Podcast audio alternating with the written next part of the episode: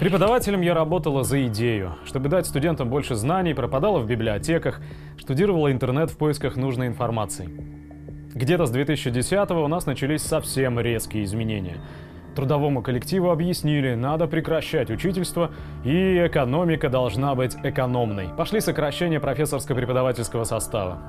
Появились таблицы эффективности преподавателя, а потом индексы публикационной активности, индексы Хирша – стали измерять количество разработанных рабочих программ и так далее. Мы начали тонуть в бумагах, отчетах, которые никто не читал, научных планах, которые не выполнялись за нехваткой времени и сил. Бесконечный бег по кругу. Ты пишешь рабочую программу, выбиваешь на нее отзывы, самостоятельно ее публикуешь в реальном издательстве куда-нибудь себе в стол и в трех экземплярах приносишь на кафедру.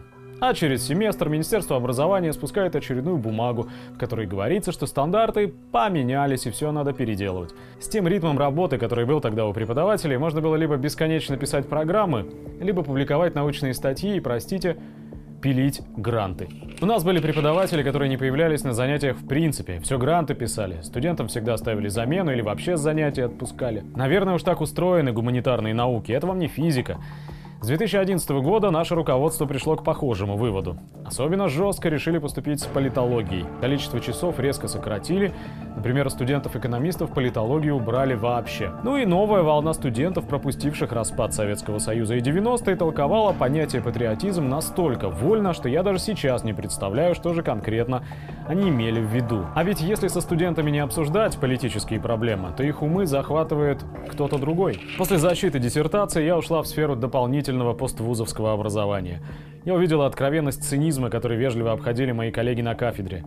Слушатель платит за диплом, а не за знания.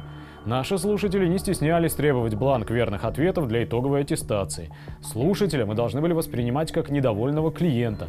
Клиента нельзя расстраивать. Скажу честно, я чувствую, что как преподаватель не состоялась.